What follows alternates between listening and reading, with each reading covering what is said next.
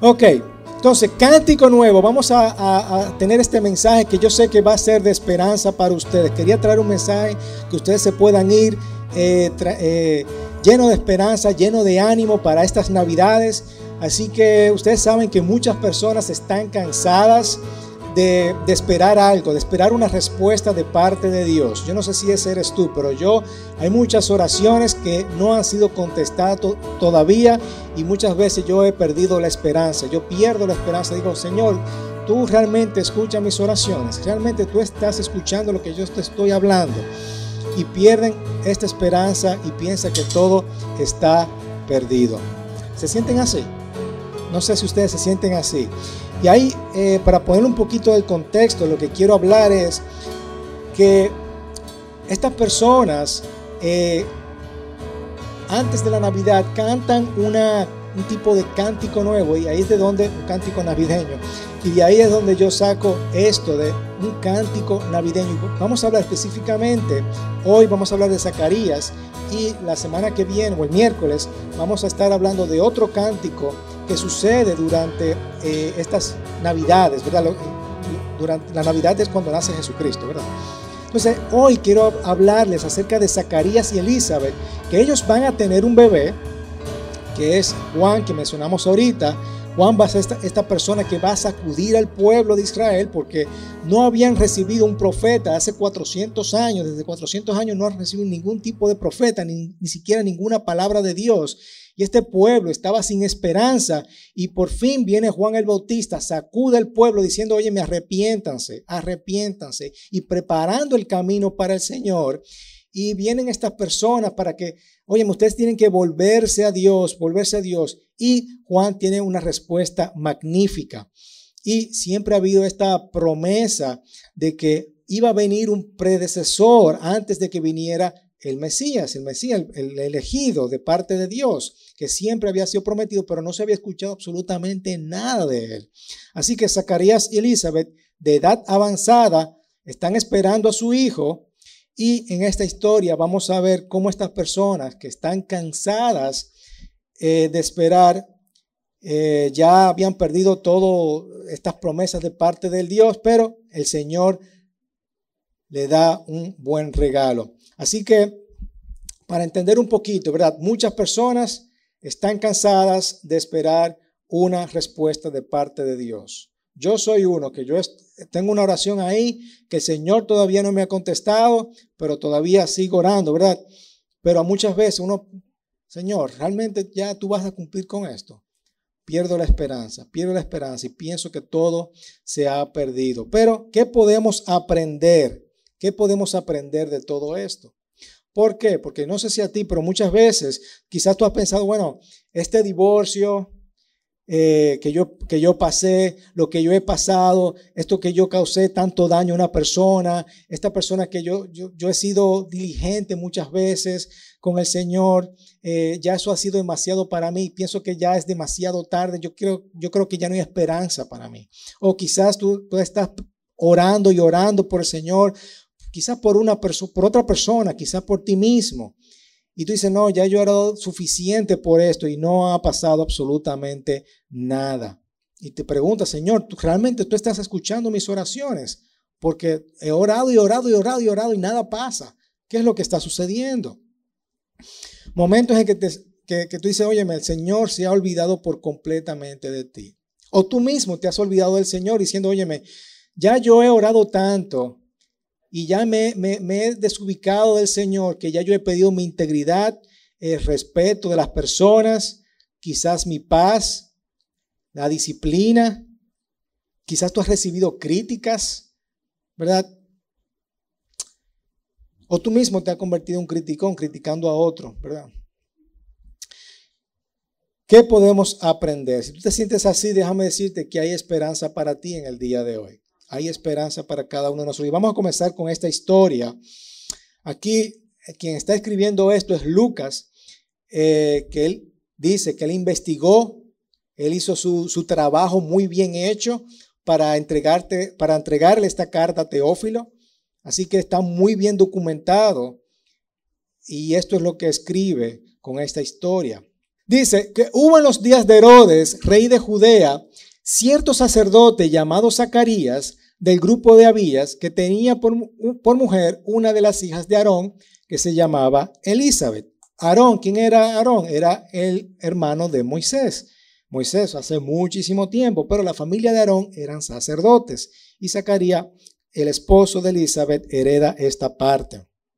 Ambos eran justos delante de Dios y conducían, se conducían intachablemente delante de todos, en, todos los mandamientos y preceptos del Señor.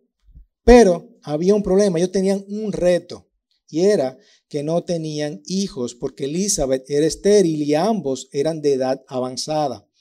Ok, yo no sé de qué edad eran, pero más de, más de 50 seguro que eran, ¿verdad? Y tú sabes que en aquella época no había un seguro de salud. El seguro de salud era los hijos. Cuando tú tenías hijos, te trataban mejor y te ayudaban. Así que imagínense lo que estaban pasando por la mente de Zacarías y Elizabeth. ¿Verdad? Ellos no tenían hijos. Pero aconteció que mientras Zacarías ejercía su ministerio sacerdotal delante de Dios según el orden indicado a su grupo, esas se, hacían sacrificios en la mañana y en la tarde, y conforme a la costumbre del, del sacerdocio fue escogido por sorteo para entrar al templo del Señor y quemar incienso. Eh, los inciensos representan las oraciones de los santos. Cuando ellos sacrificaban, ellos representaban, presentaban sus oraciones y el incienso significaba de las, eh, que, las oraciones estaban subiendo al Señor. Toda la multitud del pueblo estaba afuera orando a la hora de la ofrenda del incienso. Y se le apareció a Zacarías un ángel del Señor. ¿Se recuerdan? Antes el templo estaba eh, dividido por una cortina y entraba solamente al altar el sacerdote que era elegido al azar, ellos como al azar era como tirar dados, ¿verdad? ¿Quién es que le toca entrar? Porque si tú entrabas con pecado delante del, al altar, tú podías morir. ¿Ok? Entonces ellos tiraban al azar y Zacarías le tocó en ese momento entrar al altar y quemar el incienso. Al verlo, Zacarías se turbó y el temor se apoderó de él. Cada vez que vemos un ángel, nosotros no friqueamos, ¿verdad? Nos asustamos. Pero el ángel le dijo, no temas, Zacarías, porque tu petición ha sido oída, ha sido escuchada. Y tu mujer Elizabeth te dará a luz un hijo y lo llamarás Juan. Tendrás gozo y alegría y muchos se regocijarán por su nacimiento. Desobedientes a la actitud de los justos, a fin de preparar al Señor un pueblo bien dispuesto. Y eso es lo que habíamos, estábamos hablando ahorita de Juan. Juan estaba predicando el bautismo de arrepentimiento y era precisamente haciendo esto mismo. Esto es lo que estaba predicando Juan. Porque él será grande delante del Señor, no beberá vino ni licor y, y será lleno del Espíritu Santo aún desde el vientre de su madre y hará volver a muchos de los israelitas al Señor su Dios. Estas personas que, tenían tiempo sin haber escuchado de parte de Dios ningún profeta, ahora Juan, eh, esta es la persona encargada para preparar a estas personas, a este pueblo, para que reciban al Señor. Él irá delante del Señor en el espíritu y poder de Elías para hacer volver a los corazones de los padres a los hijos y a los desobedientes a la actitud de los justos a fin de preparar para el Señor un pueblo bien dispuesto. Eso yo lo leí, ¿verdad? Entonces Zacarías dijo al ángel, ¿cómo podré saber esto? ¿Cómo podré saber esto? Porque yo soy anciano y mi mujer es de, edad avanzada. Es decir, ya esto es imposible para mí, decía eh, Zacarías. Ya esto era imposible para mí. Así que el ángel le respondió, yo soy Gabriel que estoy en la presencia de Dios y he sido enviado para hablar, para hablar, hablarte y anunciarte estas buenas nuevas. Así, como tú dudaste, te quedarás mudo y no podrás hablar hasta el día de que todo esto acontezca, por cuanto no creíste mis palabras, las cuales se cumplirán a su debido tiempo. El pueblo estaba esperando a Zacarías y se extrañaba de su tardanza en el pueblo, eh, perdón, en el templo. Pero cuando salió no podía hablarles y se dieron cuenta de que había visto una visión en el templo, él les hablaba por señas y permanecía mudo. Cuando se cumplieron los días de su servicio sacerdotal, regresó a su casa. Después de estos días, Elizabeth, su mujer, concibió y se recluyó por cinco meses, diciendo, así ha obrado el Señor conmigo en los días en que se dignó mirarme para quitar mi ofrenda entre los hombres. Fíjate cómo ella se sentía, ¿verdad? Porque no podía tener hijos hasta ahora. Ok, ¿qué podemos aprender de esta historia? ¿Qué podemos aprender de esta preciosa historia que precede la Navidad? Primero es que yo quiero que entiendan que nunca es demasiado tarde. Nunca es demasiado tarde para nosotros. Es fácil para nosotros dejar de tener esperanza, quedar sin esperanza. Y cuando tú eh, miras al pasado, tú dices, no, ya, ya no hay remedio para mí. Ya yo he pasado por esto. Mira por todo lo que yo he pasado y yo he orado y orado o he tratado de cambiar, pero ya no hay esperanza para mí. El divorcio, la adicción, el pasado, aquellos que yo hice daño, no puedo, ese trauma, no puedo dejar de pensar en este trauma que yo he pasado. Yo he hecho la diligencia, he tratado de orar, pero ya es demasiado tarde para mí. Hemos pensado eso, ¿verdad? O este dolor que trato de llevar es demasiado, no lo puedo aguantar, he orado y orado y orado y orado, pero ya es demasiado tarde para mí. O aquella persona que tú has estado orando, tú has estado orando por una persona para que, para que se rinda a los pies del Señor y tú ores y ores y y yo no, ya no hay remedio para esta persona. Demasiado tarde, tú dices. No es tarde. Y Dios puede hacer cosas que nosotros nunca vamos a imaginar. Nunca es tarde porque trae este milagro de Jesucristo, esta Navidad, lo trae de lo sobrenatural, lo trae nuevamente a lo natural. Y con esto viene la contestación de la oración, ¿verdad? Que dice, el ángel le dice, tu petición ha sido oída. Y yo me pregunto a Zacarías en ese momento, mi petición, yo creo, ¿qué petición yo te he pedido? ¿Verdad? Porque ya yo ni me acuerdo. Esta petición de, tener un hijo, ahora que tú me lo vienes a conceder, ahora que tú escuchas, ¿y qué pasó con, con, estos años anteriores? ¿Qué pasó hace 20 años, hace 30 años, hace 40 años que yo te he pedido tener un muchacho y ahora que tú me estés contentando? No, por Dios, Ángel, ¿cómo va a ser? Mírame mi edad, ¿tú estás viendo mi edad? ¿Tú crees que yo tengo fuerza para eso? Mira a mi mujer. ¿Eh? Ahora que tú estás escuchando mi oración, y yo sé que muchas veces nos pasa eso. Ángel Gabriel, no te llegó el fax. Oh, perdón, para los millennials, ¿verdad? No, no, no, no, te llegó el texting, ¿verdad? No, no te llegó el correo electrónico. ¿Y qué pasó? Y muchas veces nos pasa eso a nosotros también, que oro y oro y oro y no tengo contestación de parte de nuestro Dios. Pero déjame decirte que nunca es demasiado tarde, nunca es tarde. Y fíjate que ambos, quiero, quiero aclarar algo, quiero hacer un paréntesis aquí porque quiero aclarar algo bien, ¿verdad? Eran, ellos eran justos delante de Dios y se conducían intachablemente, es decir, no había mal en ellos. Yo diría, pero algo le habrá pasado a ellos porque así pensaba el pueblo el pueblo eh, que estaba a su alrededor pensaba, no, pero quizás a ellos le, está pasando algo malo porque no tienen hijos, no tienen hijos. Pero yo quiero que se recuerden que el mismo Jesús dijo, óyeme, esos 18 que murieron cuando se cayó la torre de Siloé, ¿ellos eran malos? No, ellos no eran malos, simplemente tuvieron un accidente. Ahora, si no se arrepintieron, van a perecer. ¿Ok? Él está hablando del arrepentimiento en ese momento, ¿verdad? Pero quiero decir que no habían hecho nada malo. Y tampoco estoy hablando de que este mensaje de que no, que si tú no tienes fe, no se te va a dar, que yo cuánto. No, no, no, tampoco estoy hablando de eso, ¿verdad? De este tipo de mensaje que, que tú tienes que tener fe para que las cosas se te den. Y no, no, tampoco estoy hablando de eso. Quiero que quede eso bien claro. Y quiero también aclararles que Jesús dice que estamos seguros que Él nos oye cada vez que le pedimos algo que a Él le agrada. O en otras palabras, que es su voluntad. El Señor nos oye.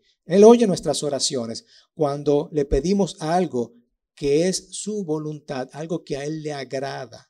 ¿Ok? Que eso tenemos que tenerlo pendiente.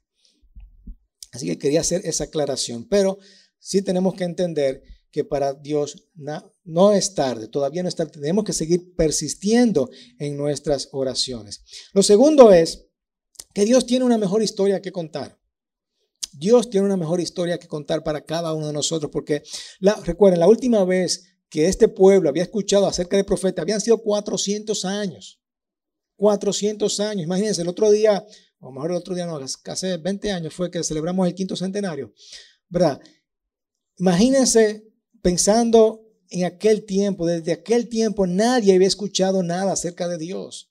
Solamente estaban los pobres fariseos tratando de llevar al pueblo eh, para, que para que el pueblo fariseo, para que el pueblo Israel eh, llevara las conductas del Señor y llevarlo sus mandamientos. Estaban ahí tratando, pero ya la gente había perdido la esperanza. ¿Dónde está Dios? Y para colmo, tienen al pueblo romano, ¿verdad?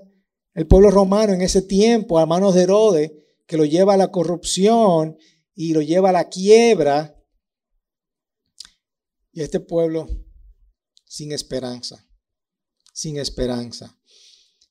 Tienen una historia totalmente de opresión y ellos todavía están llevando estos animales a, sacrificarlo. Pero Dios tiene una nueva historia que contarles a ellos y va a cambiar por completo esta historia. Recuérdense que, este, que este muchacho, Juan, va a ir delante del Señor con el espíritu y el poder de Elías hacer que corazones se arrepientan, ¿verdad? Volver a los corazones, los padres a los hijos y desobedientes a la actitud de los justos. Juan está preparando este camino y por fin, por fin hay una luz en el camino, ah, por fin hay un profeta de parte de Dios y cambia la historia por completo. Este pueblo no tenía nada de esperanza y Dios está escribiendo un nuevo final para ellos. Y Dios quiere cambiar la historia de este pueblo.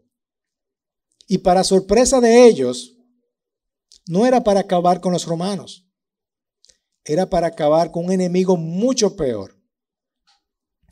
El perdón, la falta de perdón, la ira, la mentira, la maldad, en fin, el pecado. Para eso fue que vino Jesucristo, para acabar con este enemigo. Lo que Dios hace en Navidad, hermanos míos, es que es el comienzo de una nueva historia. Eso es lo que celebramos. Que Jesús vino al mundo, llegó al mundo para cambiar la historia. Eso es lo que nosotros estamos celebrando en Navidad y millones de personas celebran esa historia de Jesús y ni siquiera saben por qué están celebrando la Navidad, porque es la época más bonita del año. Celebramos a otra cosa, ¿verdad? Un Santa Claus, pero no celebramos el porqué de la Navidad. Esta persona vino, este Señor vino como un bebé, como un bebé, para cambiar nuestra historia. Y definitivamente cambió la historia de Zacarías y Elizabeth. Años, años, años orando para un bebé. Y finalmente, esta frustración que ellos tenían. Ustedes se imaginan la frustración que ellos tenían. Él como sacerdote, ¿verdad? Y la gente quizás criticando y diciendo y hablando, óyeme, Zacarías, ¿qué es lo que está pasando? Que no ha tenido un hijo. Y la pobre Elizabeth y el Señor cambia la historia de ellos. Le da una nueva historia, un nuevo comienzo. Yo tengo una nueva historia para ti, dice el Señor. Y fíjate que, que, quizás Zacarías no disfrutó mucho a, a Juan, porque me imagino que quizás, yo diría que duró como 10 años.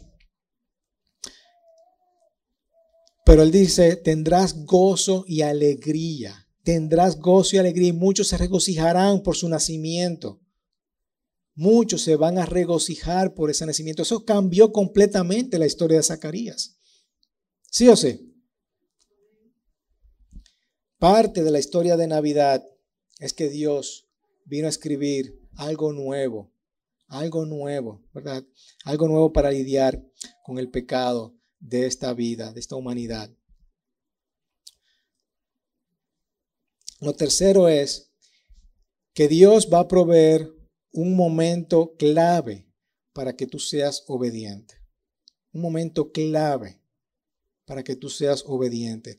Dios proveerá un momento clave para que tú seas obediente, para que lo que lo que tú piensas que es demasiado tarde, que ya no hay remedio para ti,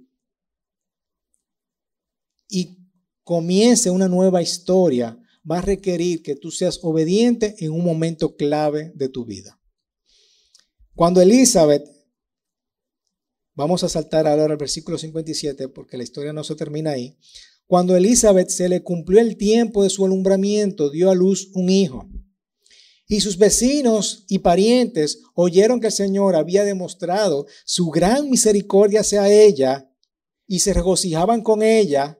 Ah, pero el Señor no te dejó atrás, ¿eh, Elizabeth? Chulo.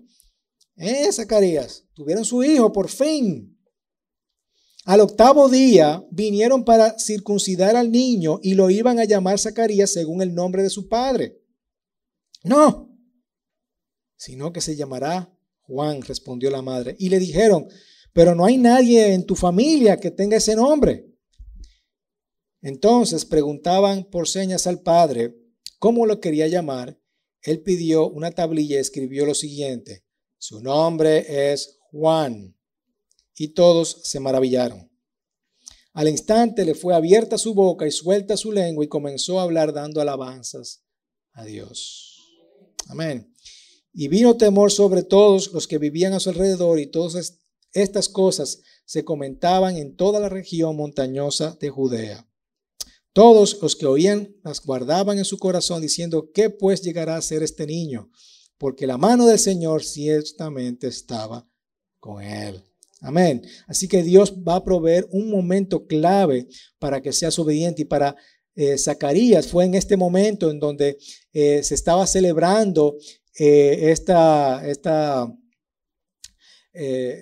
esta celebración, ¿verdad? Cuando ellos iban a circuncidar al niño y le van a poner el nombre. Y ellos fueron diciéndole, ok, se va a llamar Zacarías como su padre, ¿verdad? Me imagino que se va a llamar Zacarías. No, no, no, no, no, no, dice la madre. Y el pobre, el pobre Zacarías ahí sin poder hablar, no, no sabe lo que está sucediendo. Y le dicen, ¿cómo que se va a llamar el muchacho? Y Zacarías saca la tablilla, escribe, no, se va a llamar Juan, como me dijo el ángel. En ese momento se desató su boca, pudo hablar, pudo escuchar.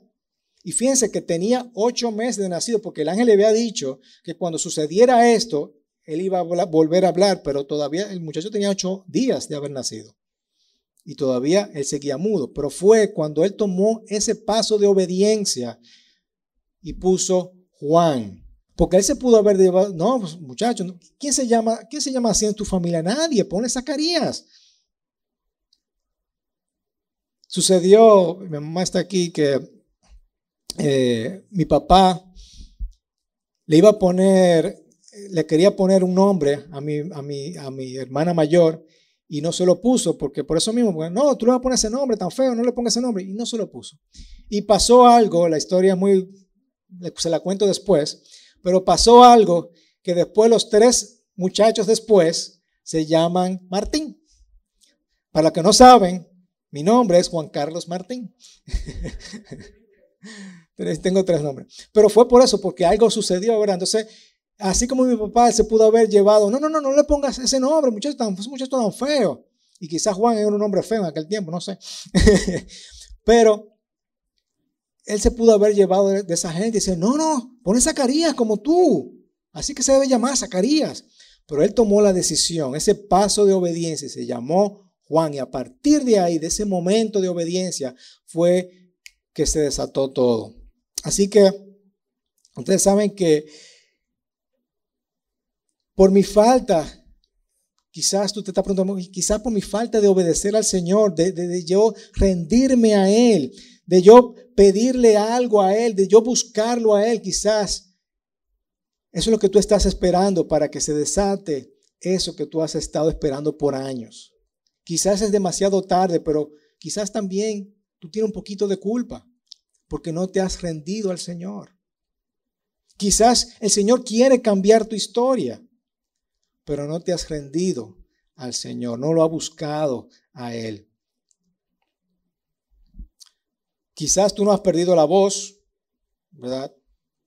Pero quizás tú has perdido, has perdido tu integridad, has perdido el respeto, has perdido tu carácter, has perdido la paz.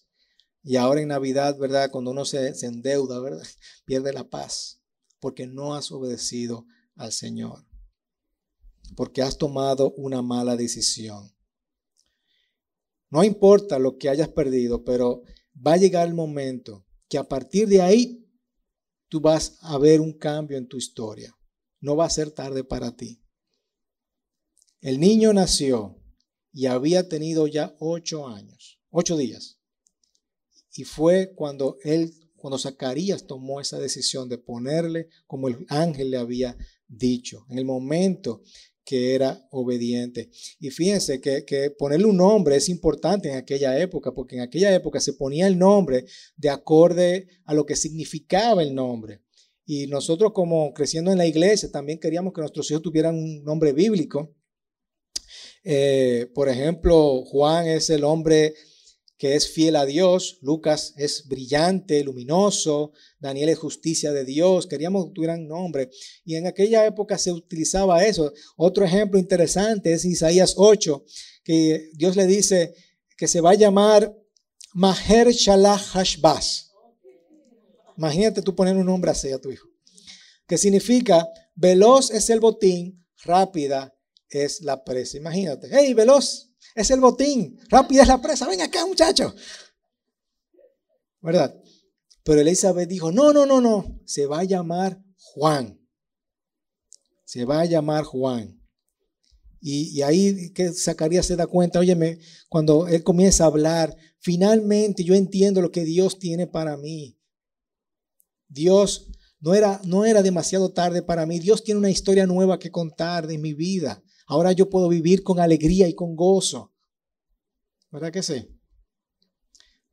Era demasiado tarde para mí. Ahora Dios ha escrito una nueva historia. Ha escrito una nueva historia. Y depende de mí que yo sea obediente.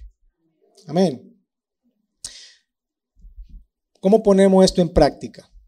Sigue orando por esa oración no contestada. Vamos a seguir orando, orando a nuestro Dios.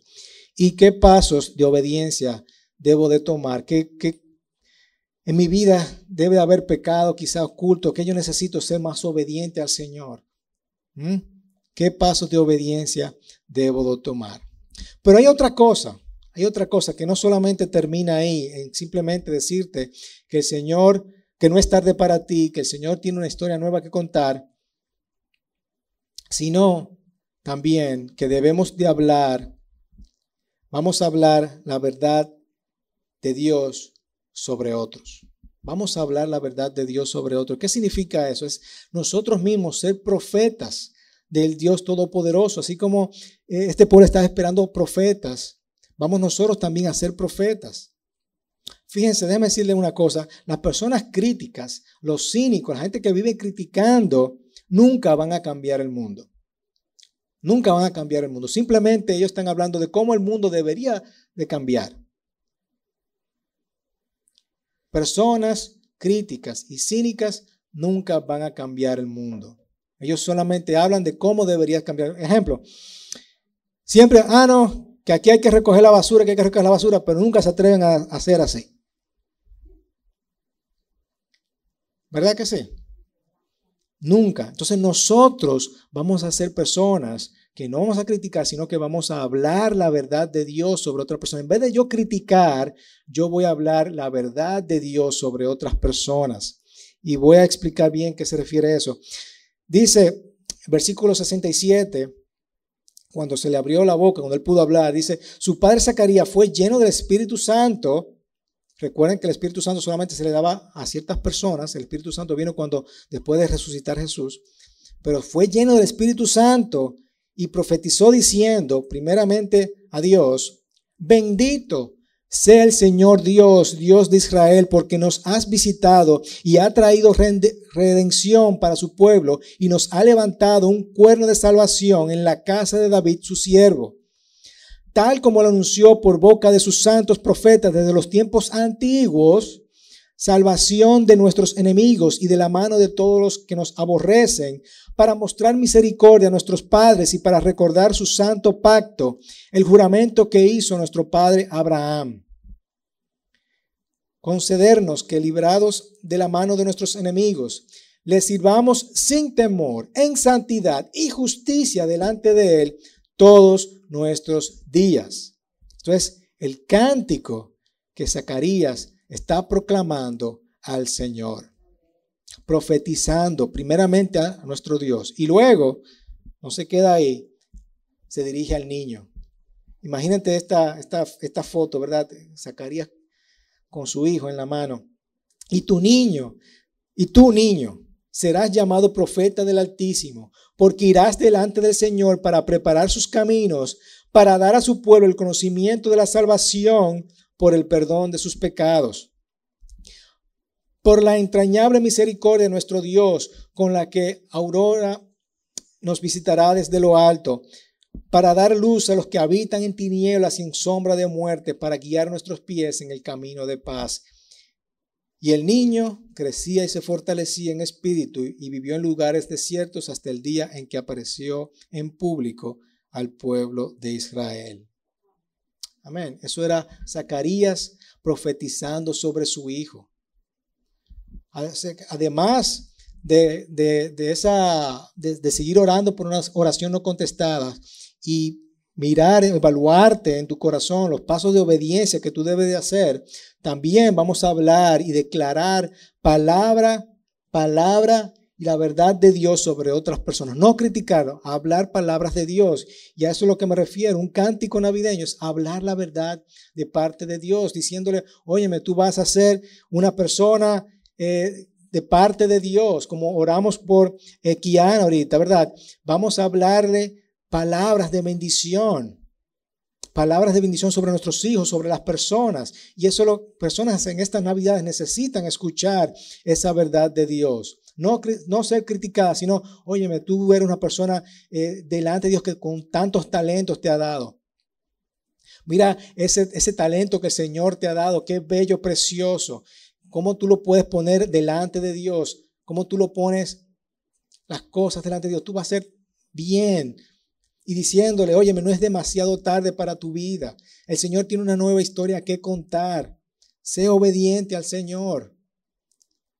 Eso, todas estas cosas, tú las vas a comunicar, animándole a las personas esta falta de esperanza y diciéndole, el Señor tiene una historia nueva que escribir para tu vida. Tiene algo nuevo que decirte, tiene algo, un nuevo camino para ti.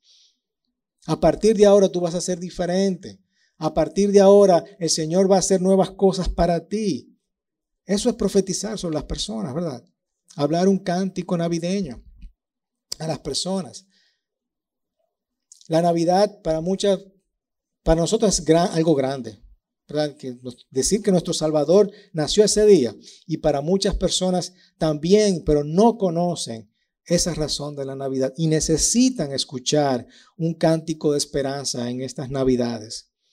Así que en vez de ser criticón, en vez de ser cínico, en vez de, criticar algo, vamos a proclamar a nuestro Dios, vamos a proclamar a nuestro Señor y vamos a animar a las personas. Yo quiero que, en esta iglesia no seamos personas que... Eh, consumidores espirituales, ¿verdad? Yo no quiero que seamos consumidores espirituales, es decir, que no, no solamente agarremos la, la, la, palabra para nosotros, pero yo quiero que nosotros seamos contribuidores espirituales, que lo que nosotros escuchamos también lo podamos proclamar delante de otros, ¿verdad que sí?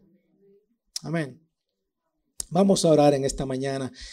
Padre, primeramente queremos darte las gracias por permitirnos estar reunidos acá y escuchar de tu palabra. Segundo, Señor, gracias porque tú has enviado a tu Hijo para que por medio de él seamos salvos. Gracias, Señor, por nosotros celebrar estas Navidades que es representando que tú viniste al mundo, Señor, para cambiar el mundo. Nosotros te pedimos, Señor, que aquellas personas que, que tengan oraciones sin contestar, Padre, que, que hayan perdido la esperanza, por algo que no han recibido. Pero si es tu voluntad, Señor, te pido para que tú la concedas, Señor, en tu tiempo.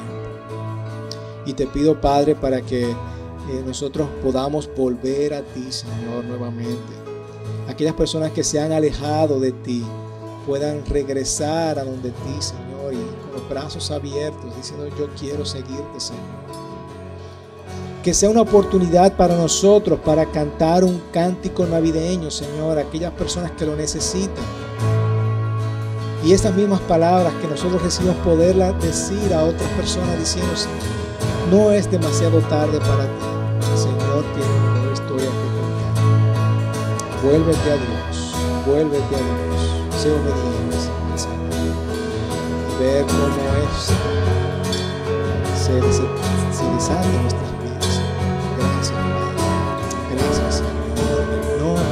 nuestra de Cristo Jesús. Amén, amén y amén. Amén. Amén, hermanos.